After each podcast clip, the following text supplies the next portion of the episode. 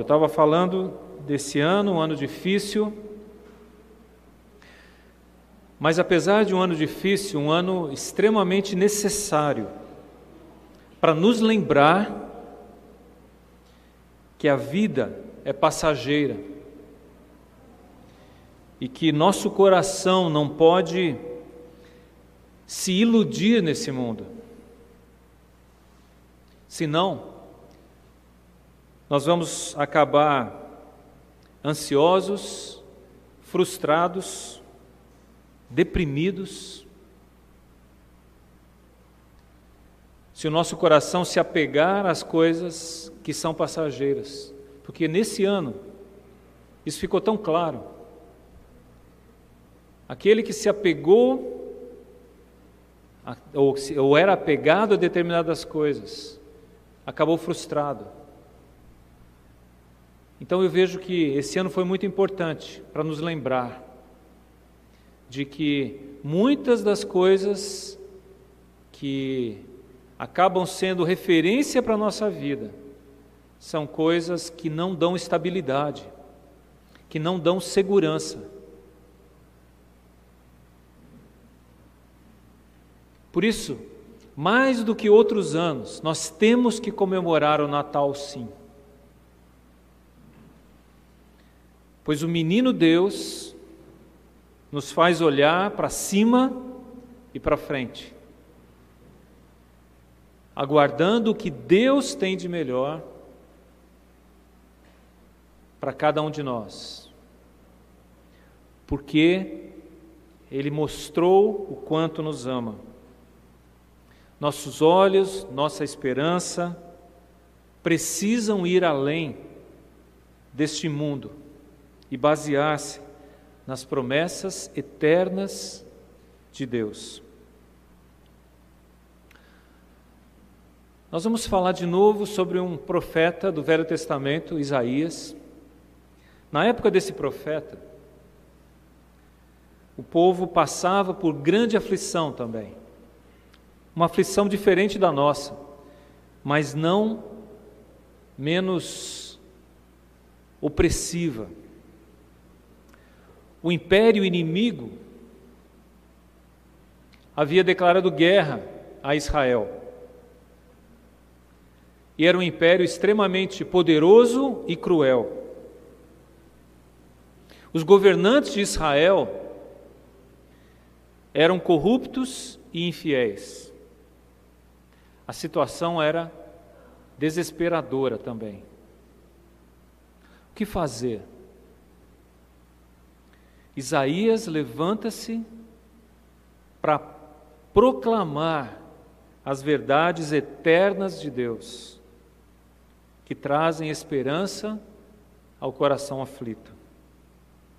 Por isso, o título que nós escolhemos para a mensagem de hoje é Brota o reino de justiça e paz.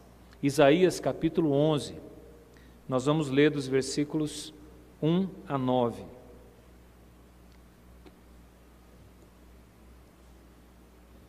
Isaías 11, versos 1 a 9, será o texto em que nós basearemos a nossa meditação nessa noite.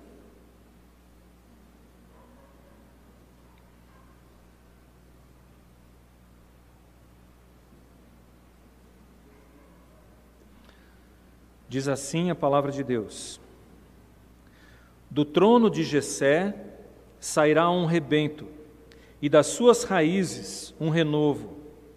Repousará sobre ele o espírito do Senhor, o espírito de sabedoria e de entendimento, o espírito de conselho e de fortaleza, o espírito de conhecimento e de temor do Senhor. Deleitar-se-á no temor do Senhor, não julgará segundo a vista dos seus olhos, nem repreenderá segundo o ouvir dos seus ouvidos, mas julgará com justiça os pobres e decidirá com equidade a favor dos mansos da terra ferirá a terra com a vara da sua boca e com o sopro dos seus lábios matará o perverso. A justiça será o cinto dos seus lombos e a fidelidade o cinto dos seus rins. O lobo habitará com o cordeiro, e o leopardo se deitará junto ao cabrito. O bezerro, o leão novo e o animal cevado andarão juntos, e um pequenino os guiará. A vaca e a ursa pastarão juntas, e as suas crias juntas se deitarão. O leão comerá palha como o boi. A criança de peito brincará sobre a toca da áspide, e o já desmamado meterá a mão na cova do basilisco. Não se fará mal nem dano algum em todo o meu santo monte, porque a terra se encherá do conhecimento do Senhor, como as águas cobrem o mar. Vamos orar. Nosso Deus, muito obrigado por nos dar palavras de esperança,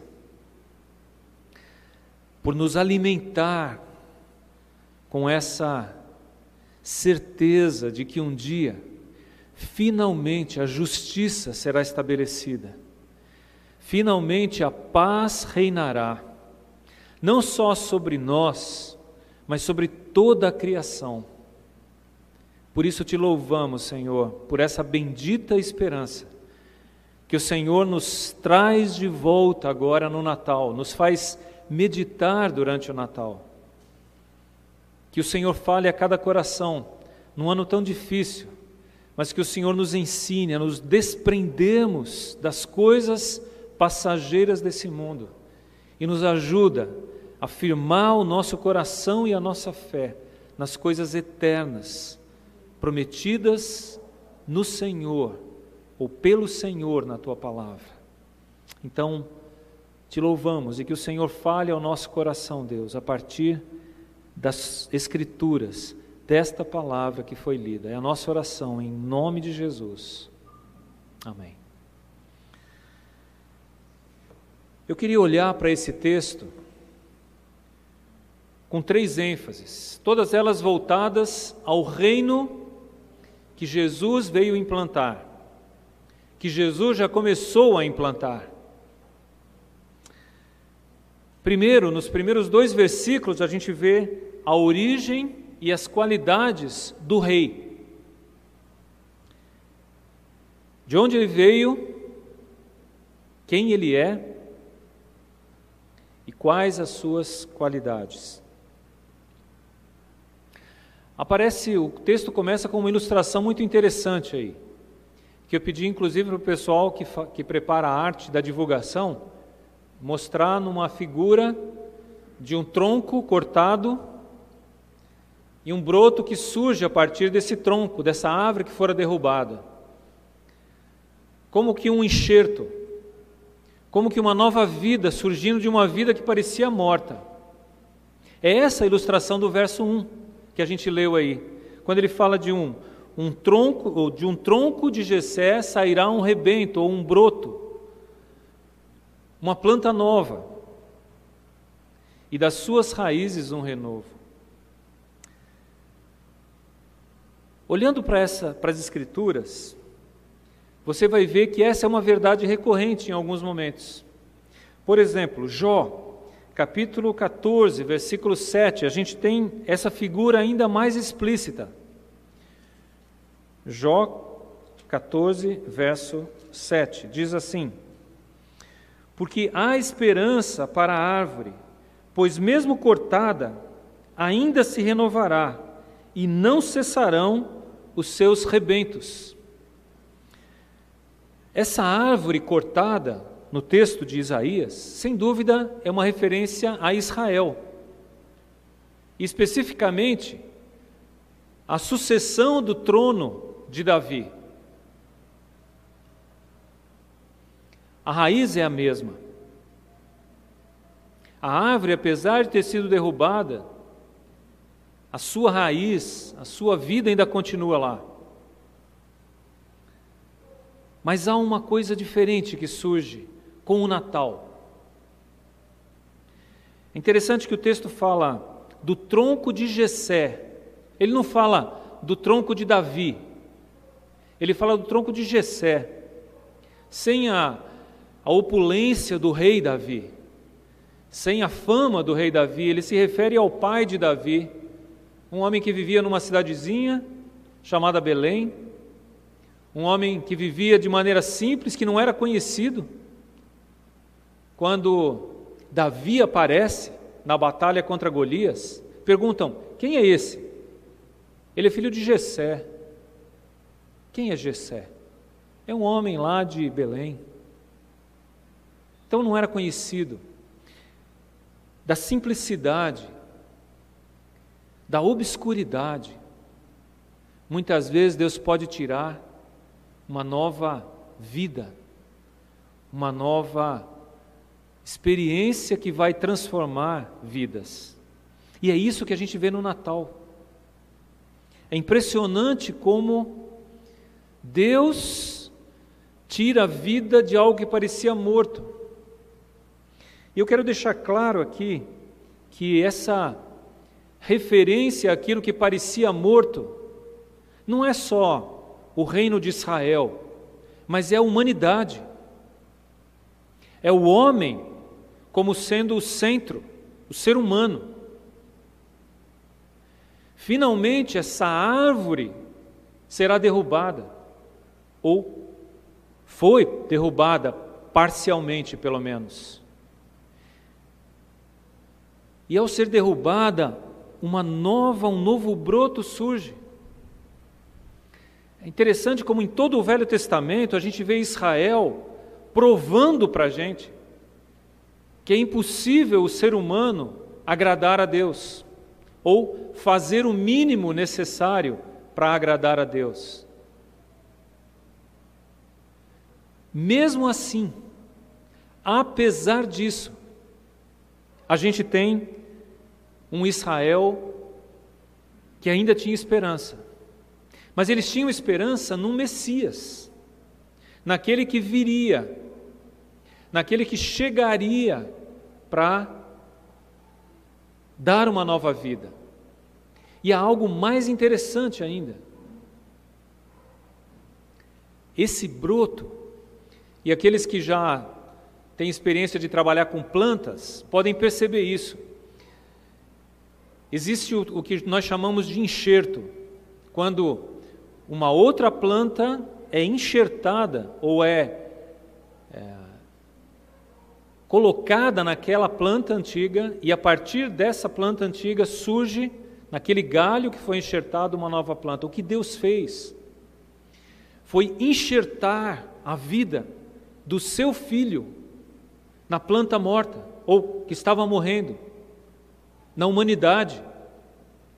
A vida de Deus em Cristo foi enxertada na humanidade. Deus se tornou o homem e a partir de Jesus, do nascimento de Jesus, do Natal que a gente está celebrando, a gente tem o surgimento de uma nova vida. Um novo, um novo tronco surge. E esse tronco, Jesus, gera filhos e filhas. Gera uma igreja. Gera discípulos que se multiplicam pelo mundo. E aqui surge um novo reino, uma nova vida, a partir da vida de Jesus. Então a nossa vida, como filhos de Deus, não está centralizada na nossa bondade, não está centralizada nas nossas capacidades de obedecer. A nossa vida está centralizada na vida dele, de Cristo. Foi o que ele fez. Foi ele dar a vida por nós para que surgisse uma nova oportunidade de vivermos agora com base na vida dele. O Natal aponta um recomeço. Recomeçar uma nova vida a partir da vida de Deus enxertada na humanidade. Então, quando eu olho para Cristo e eu falo, Jesus, eu preciso que o Senhor transforme a minha vida, eu estou me colocando diante de Deus como: Senhor, eu preciso que o Senhor transforme a minha vida. Senhor, eu reconheço que eu não consigo sozinho, que eu não sou capaz de fazer aquilo que eu gostaria de fazer. Eu preciso que o Senhor intervenha na minha vida, que o Senhor transforme a minha vida. Agora a gente tem esperança de um novo reino, porque a vida de Cristo está sendo enxertada em nós. No verso 2 do texto aí, aparece um, esse contraste claro na vida de dois reis. O verso 2 começa dizendo: Repousará sobre ele, sobre esse broto novo, esse novo rei que surgirá, repousará sobre ele o Espírito do Senhor, e aí ele começa a descrever o Espírito de sabedoria, o Espírito disso, daquilo, daquilo outro. Há um contraste aqui interessante, porque o rei da Síria, o império que ameaçava Israel, que ameaçava aquelas pessoas, para os quais Isaías estava pregando e estava dizendo essa mensagem de encorajamento, o rei da Síria confiava demais em si mesmo, na sua força, no seu poder militar, na sua sabedoria, na sua capacidade de, de superar os problemas. Isso está no capítulo anterior, acompanha comigo aí, capítulo 10, versículo 13. Diz assim: Porquanto o rei disse, está falando do rei da Síria, tá? Com o poder da minha mão fiz isto, e com a minha sabedoria, porque sou inteligente, removi os limites dos povos e roubei os seus tesouros, e como valente abati os que se assentavam em tronos. O que ele expressa claramente é: eu, a minha força, a minha sabedoria, o meu poder, eu sou capaz de fazer o que eu quiser. E agora, esse rei que surge,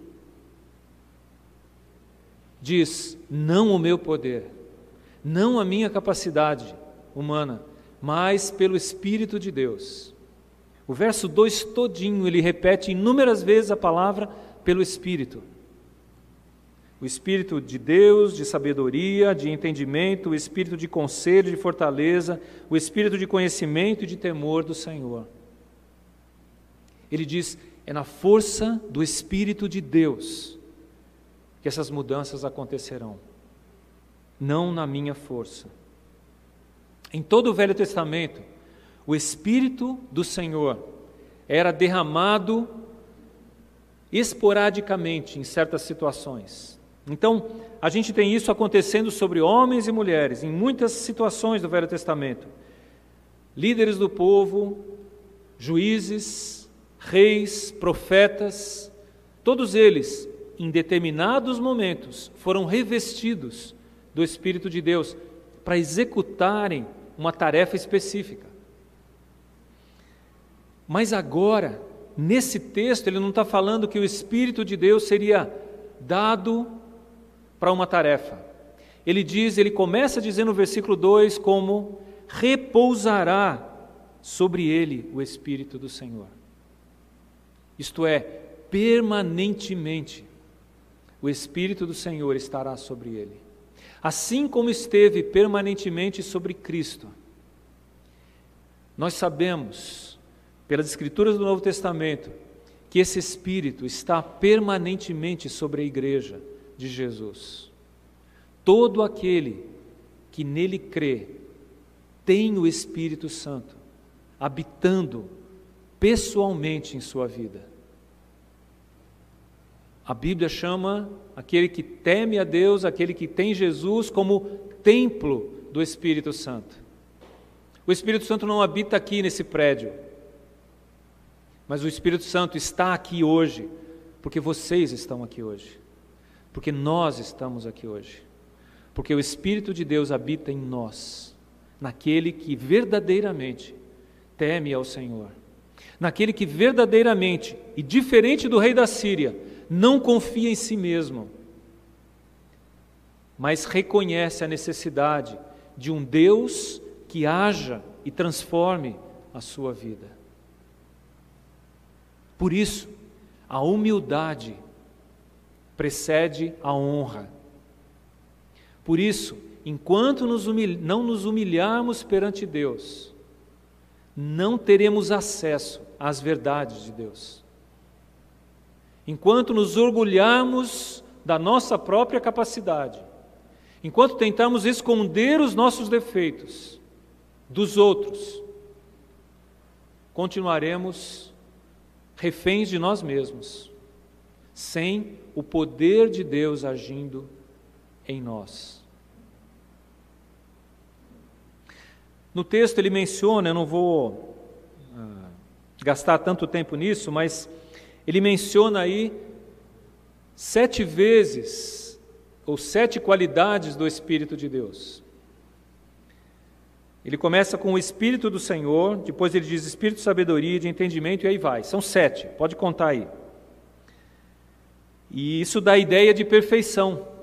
O número sete na Bíblia sempre dá a ideia de perfeição, de uma coisa completa. E só é alcançado quando o Espírito de Deus age na nossa vida com essas qualidades.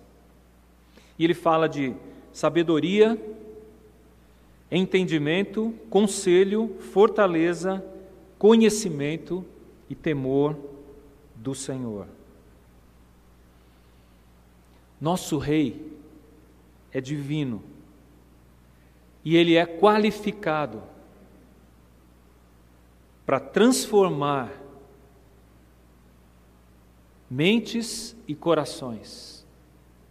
Mentes e corações que se submetem a Ele, que o conhecem, que na verdade se encantam com Ele. Isso a partir de indivíduos, para que esses indivíduos possam transformar então famílias, comunidades, para que esses indivíduos possam fazer a diferença no mundo corrompido.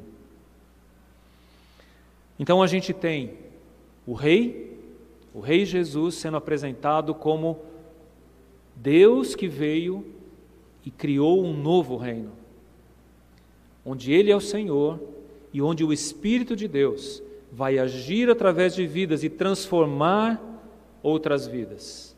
Então, a origem, a raiz é o próprio Deus.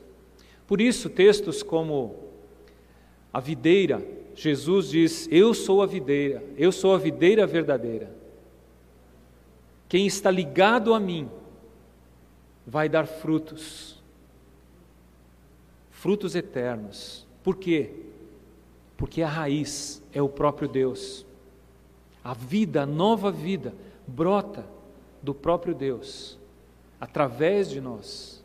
Nós somos os canais, os ramos, para que o fruto, o resultado, as evidências da presença de Deus apareçam, transpareçam na nossa vida.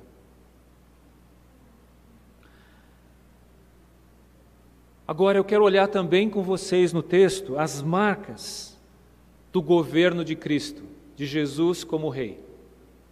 Quais são essas marcas. Versos 3 a 5. Nós já lemos, eu não vou ler de novo, vou apenas mencioná-las. Mas diz que esse novo rei, Jesus, ele terá prazer em obedecer a Deus, não julgará pela aparência, nem acusará com base em rumores, em conversas ele terá prazer em obedecer ao Senhor. Não será constrangido, mas espontaneamente o fará. A atividade do rei corresponde aos seus atributos, às suas qualidades. Nos julgamentos que ele fará, ele não se, não se limitará ao que os olhos veem, nem ao que os ouvidos ouvem. Nenhum segredo lhe é oculto. Ele conhece, Jesus conhece o mais íntimo do coração. Eu quero olhar umas passagens onde Jesus mostrou isso claramente, só para nos lembrar. Mateus capítulo 9, versículo 4, por exemplo. Rapidinho, se você quiser abrir lá. Mateus 9, 4 diz assim: Jesus está diante de uma multidão e diante de alguns fariseus religiosos que estavam lá com as suas conversinhas contra Jesus, tentando achar algum defeito em Jesus. E no versículo 4, Jesus, porém, conhecendo-lhes os pensamentos, disse: Por que cogitais o mal no vosso coração? Jesus conhecia o pensamento daqueles homens que estavam lá para tentar incriminá-lo. Por que, que vocês estão pensando isso? Eu conheço o pensamento de vocês, eu sei exatamente o que vai no coração de vocês. João capítulo 2, verso 25.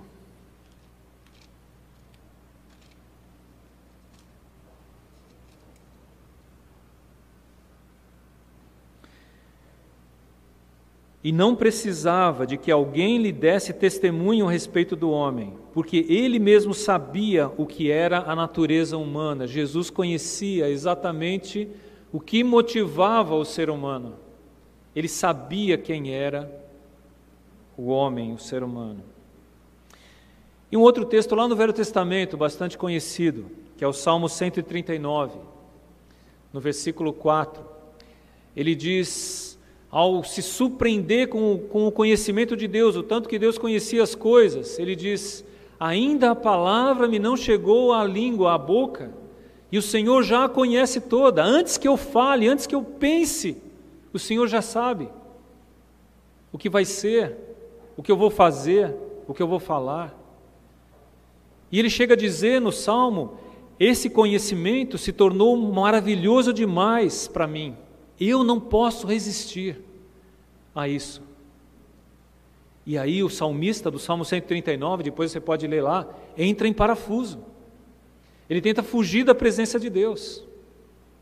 Se esconder num lugar, em outro, em outro, até que ele se dá conta de que antes que ele fosse formado, Deus já estava lá, no ventre materno. E ele diz: e todos os meus dias já estavam lá, escritos, porque o Senhor já os conhecia. Realmente é impressionante o conhecimento que Deus tem de nós. Por isso, Jesus se qualifica para ser um rei justo.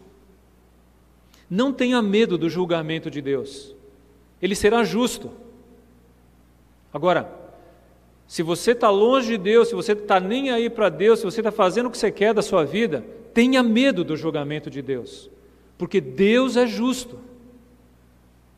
E Ele vai agir com justiça, Ele vai aplicar a justiça. E ele fala no verso 4, aí voltando lá para Isaías 11: Mas julgará com justiça os pobres. Fará justiça aos pobres, tomará decisões imparciais em favor dos oprimidos. A terra estremecerá com a força da sua palavra, e o sopro de sua boca destruirá os perversos. Eu estou usando uma outra versão para deixar mais claro ainda essas mesmas verdades. Essa atividade de Jesus como juiz dará ao seu povo a proteção que os fracos terão, aqueles que reconhecem a sua fraqueza, não os que se acham fortes, poderosos, capazes de levar suas vidas por conta própria. Ele usa uma expressão muito interessante aí, ainda no verso 4, quando ele fala a favor dos mansos. Essa palavra, mansos, ela tem a mesma raiz de oprimidos. Aqueles que estão em angústia, que estão sob pressão. Talvez algo muito presente nos nossos dias, nos últimos meses. Mas há uma diferença. Essa expressão mansos aqui, ela tem uma conotação não daquele que está sendo oprimido, mas que na hora que ele tiver oportunidade de se vingar, ele vai fazer isso. Na hora que ele tiver oportunidade de descontar em alguém aquilo que ele está sofrendo agora, aquele que o oprime, ele faria isso, mas o manso não. Essa expressão aqui é aquele que abre mão do seu direito de vingança em favor de Deus. Eu não vou reivindicar os meus direitos, eu abro mão deles, porque eu sei que Deus fará a justiça no tempo certo, na hora certa, do jeito certo. Não se esqueça de que para que haja paz, tem que haver justiça.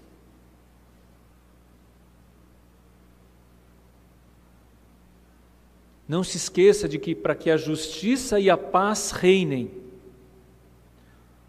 o pecado, o erro, o mal deverão ser punidos, definitivamente punidos. Nós sabemos, pelas Escrituras, que parte disso já aconteceu.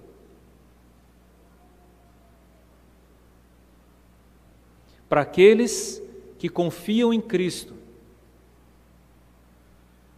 parte disso já aconteceu. A gente tem dois símbolos hoje aqui na frente: a estrela e a cruz. O primeiro símbolo aponta para a primeira vinda de Jesus, para o nascimento de Jesus.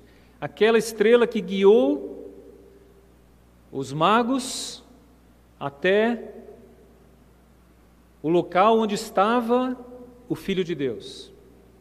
A estrela que aponta a direção, a estrela que mostra o caminho. Isso é Natal. Deus mostrando, apontando o caminho que leva ao Filho de Deus. Mas a gente sabe que a vida de Jesus não se resumiu ao Natal. O ápice da vida de Jesus foi a cruz. Não de forma definitiva, a gente não está vendo nenhum Jesus pregado aqui.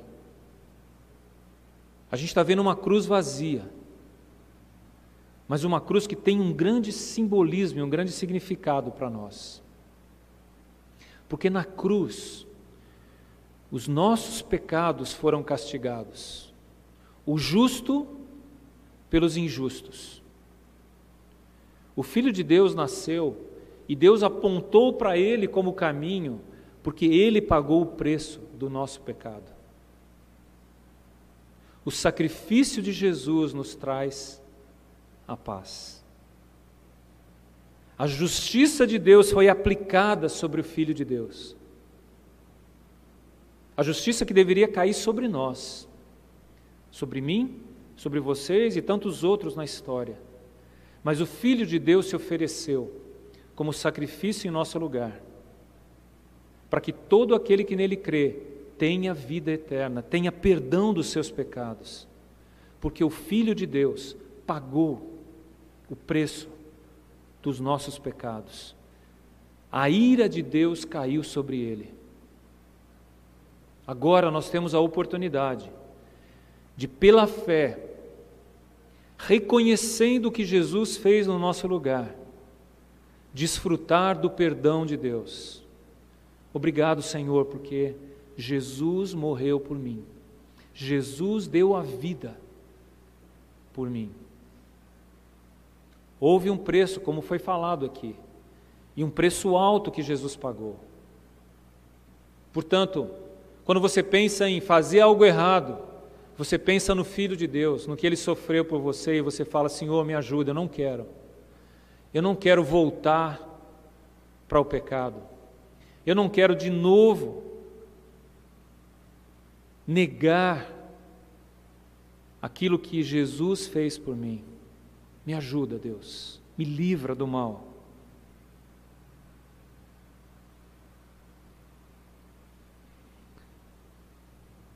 Agora tem uma outra coisa. No texto que nós lemos aí, ele termina dizendo, no verso 4: Ferirá a terra com a vara de sua boca, e com o sopro de seus lábios matará o perverso. Sim, Cristo pagou o preço do pecado, de cada um de nós. De cada um de nós quem? De todo aquele que nele crê, que nele confia. Mas e o que não crê? E o que não confia? E aquele que despreza Cristo, o que Jesus fez, o sacrifício de Jesus, esse vai ter que dar conta de si mesmo a Deus. Esse vai ter que pagar pelo seu erro, pelo seu pecado. Ou Cristo, ou você coloca sua confiança em Cristo, que pagou pelo seu pecado, ou você vai ter que pagar um dia diante de Deus pelos seus próprios erros, pelos seus próprios pecados. E aí, é que o texto se torna duro, porque ele diz: da vara da sua boca, e com o sopro dos seus lábios matará o perverso. Arcar com o seu pecado é um custo muito alto.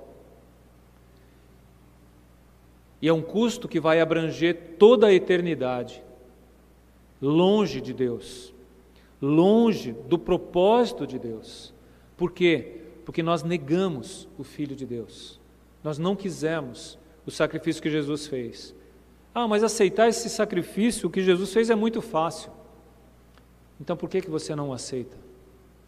Porque você não quer interferência na sua vida? Porque você não quer ter um Senhor na sua vida? Porque Jesus vai se tornar Senhor da sua vida. É a Ele que você vai seguir. Mas Ele te promete vida eterna. Agora, a troca é a sua vida. É a dele pela sua. Você quer nascer de novo, nascer dessa nova planta, nascer do Filho de Deus e não da sua velha natureza? Então você precisa colocar a sua fé, atrelar a sua vida ao Filho de Deus. Jesus, eu creio que o Senhor morreu na cruz para pagar os nossos pecados, os meus pecados. Por isso, a minha vida é tua, Senhor, agora. Eu não poderia pagar. O Senhor pagou por mim. E agora, o mínimo que nós podemos fazer é oferecer a nossa vida como gratidão por aquilo tudo que o Senhor fez por nós. Isso é vida com Deus. Não é uma atitude religiosa, não é só você cumprir rituais, mas é você entender o que Jesus fez por você. No verso 5 do texto, ele fala sobre se vestirá de justiça e fidelidade, o Filho de Deus.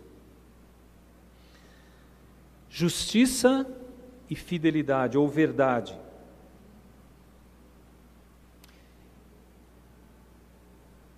Esse exemplo da estrela e da cruz, que eu fiz questão de ter aqui à frente hoje, mostra essa face de Jesus.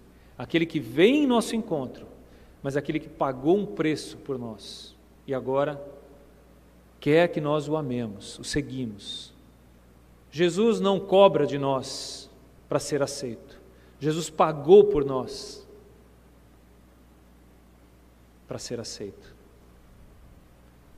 Ele pagou o preço para nos libertar da escravidão mas Ele só aceita quando nós voluntariamente nos sujeitarmos a Ele e dissermos: Senhor, eu quero, eu aceito a libertação que o Senhor derramou, me deu a oportunidade de desfrutar. Finalmente, a terceira parte do texto mostra os resultados do reino de Jesus os reflexos dessa justiça de Deus sendo aplicada a este mundo afetará toda a criação. Muito interessante ler o verso 6 e em diante, não é? Até o verso 9. A ilustração de uma paz que se estende ao reino animal. Essa é a ilustração que aparece aqui. Isso pinta de vivas cores esse novo tempo onde animais selvagens e domesticados andarão lado a lado, onde criancinhas guiarão e brincarão com animais perigosos. Essa restauração de toda a natureza também faz parte dos planos do Messias para o futuro. Paulo menciona isso em Romanos capítulo 8, quando ele diz, Romanos 8, 19 a 22, quando ele diz: toda a criação geme, esperando a redenção dos filhos de Deus, para que tudo volte a ser aquilo que Deus realmente criou no início. A redenção de Cristo, ou o reino de Cristo, vai restabelecer a paz nesse mundo, definitivamente. Uma palavra específica aos protetores dos animais agora. Eu sei que tem alguns aqui na igreja. Eis aí a solução definitiva. A solução definitiva é o reino de Deus, inclusive no mundo animal. Porque quando Deus transformar a gente, eu e vocês, quando nós fomos transformados, quando o reino de Deus finalmente foi estabelecido, aí sim, o reino animal também será afetado. Todo o mundo será afetado. A gente se desespera às vezes com a notícia: é, oceano, os oceanos estão subindo, a camada de ozônio, não sei o que lá, nem se fala mais nisso agora, né? Mas é, o planeta está se aquecendo, isso por causa disso, por causa daquilo, aí tenta se achar culpados aqui e ali. Pode ser o culpado, pode ser a indústria, o culpado pode ser o, o, sei lá, pode botar o culpado diferente aí. Na verdade, o culpado é o egoísmo humano. É isso que enraiza, está enraizado em nós. E pela palavra de Deus, a única maneira de tirar isso é através do Filho de Deus, de uma nova natureza, do nascer de novo. Ou a gente se deixa transformar de dentro para fora, ou perca a esperança, achar que mudanças nas leis, mudanças nas organizações sociais vão transformar a gente. Não vão. E a gente pode ter leis ótimas. Se o homem não for transformado, não adianta ter boas leis. Nós temos boas leis nesse país. O problema é que nós não temos boas pessoas para viver e para aplicar essas leis. Esse é o grande problema. Nós, seres humanos, somos o grande problema.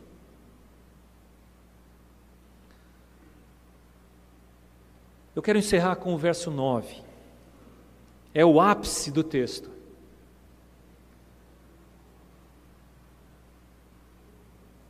Ele diz: não se fará mal nem dano algum em todo o meu santo monte, em todo o meu santo monte. O que, que ele quer dizer com o monte do Senhor? Parece aqui uma figura do lugar onde o rei governa. Parece ilustrar o reino de Deus como um todo, espalhado por toda a terra. Pois o texto continua dizendo que o conhecimento de Deus encherá toda a terra, como as águas ocupam o mar.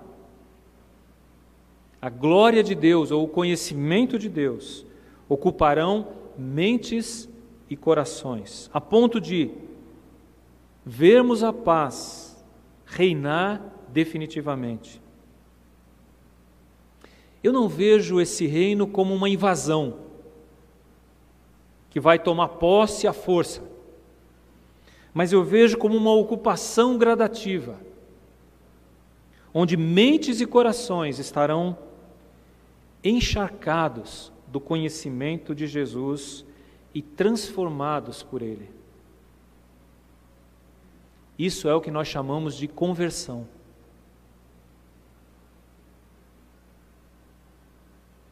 Recentemente eu tive a oportunidade de compartilhar com uma pessoa sobre a importância de conhecer a Jesus. Mas eu já conheço. Talvez a maioria de nós já conhece historicamente Jesus, já conhece as histórias de Jesus, já conhece as falas de Jesus. Mas o quanto nós conhecemos da pessoa de Jesus, do que ele significa realmente para mim.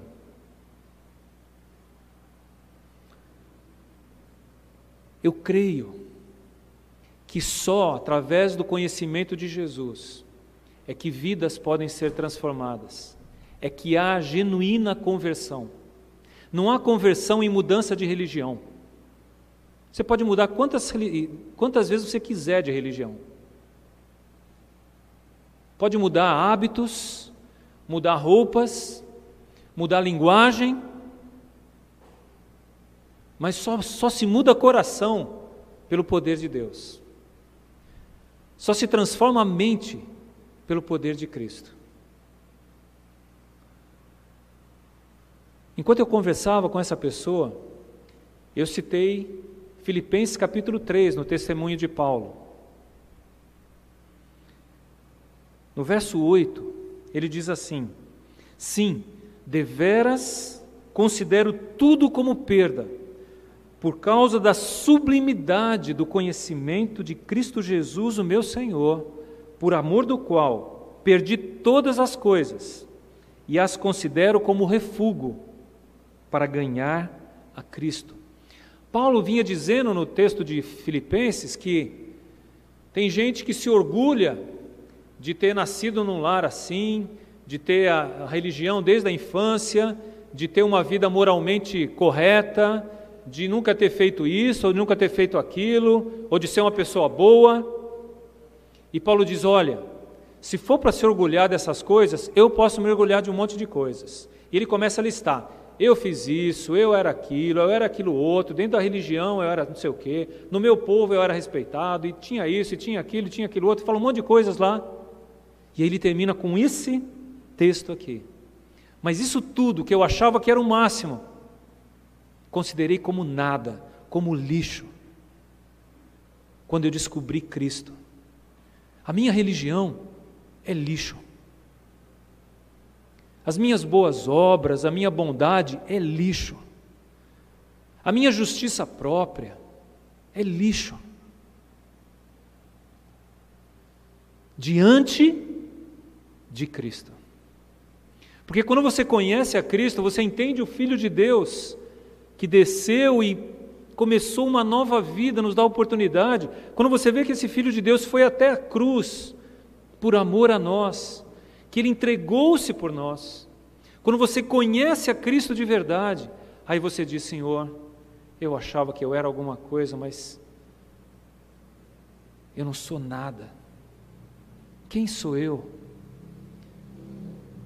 Mas ao Senhor toda a glória, ao Senhor toda a honra, ao Senhor a minha vida. É isso que eu tenho para te oferecer. Por isso que ele diz no texto: abrir mão de todas as coisas para ganhar a Cristo. Enquanto a gente está apegado a uma coisa e outra, agarrado às coisas, achando que eu me garanto nisso, eu não posso ter Cristo. Quando eu solto essas coisas, quando eu me desprendo disso tudo, agora eu estou pronto, agora, Senhor, eu sou teu, sem amarras, sem prisões, sem qualquer outra coisa, a minha vida é tua, está nas tuas mãos, eu me entrego, eu me rendo. Na verdade, a melhor palavra é essa: eu me rendo, porque eu não consigo só, eu preciso do Senhor agindo em mim. Imagine toda a terra cheia do conhecimento de Cristo. Esse é o meio de Deus estabelecer o seu reino de justiça e paz. Não será imposição, por meio da força, mas a força da graça de Deus, por meio do conhecimento de Cristo Jesus.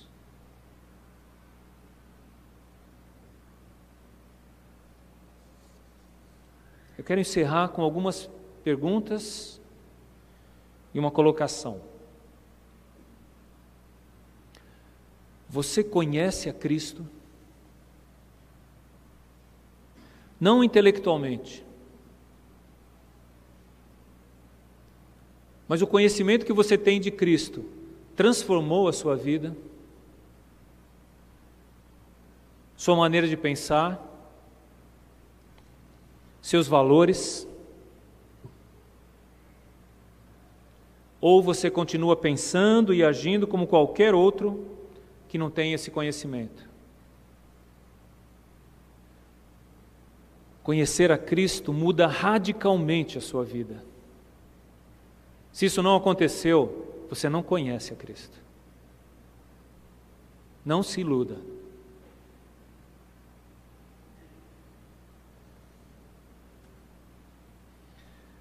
Quando Jesus nos ensinou a orar, ele disse: Venha o teu reino, faça-se a tua vontade, na terra como no céu. Ele estava nos ensinando a aguardar, a pedir a Deus esse reino de justiça e paz, onde Ele reina e onde o conhecimento sobre Ele transformará mentes e corações e, consequentemente, toda a natureza. Minha oração é que neste Natal, cada um de nós aqui, aprendamos a fazer a oração de Jesus, sabendo que só o conhecimento de Deus trará a justiça e a paz que tanto almejamos a este mundo. E esse conhecimento tem que começar em nós, em mim e em você. Na maneira como nos relacionamos com Ele.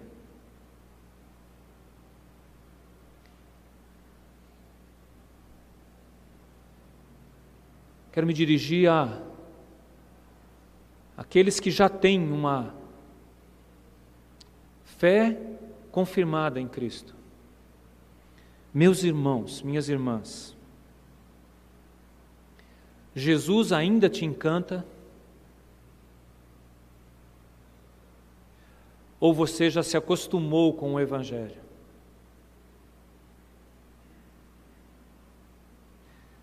Releia a palavra de Deus e encante-se novamente com o Filho de Deus. Deixe-o falar ao seu coração. Deixe-o transformar a sua vida de novo e de novo e a cada dia. À medida que conhecemos a Cristo, nossa vida vai sendo transformada. Deixe a mensagem do Natal, a gente está na semana do Natal, continuar a transformar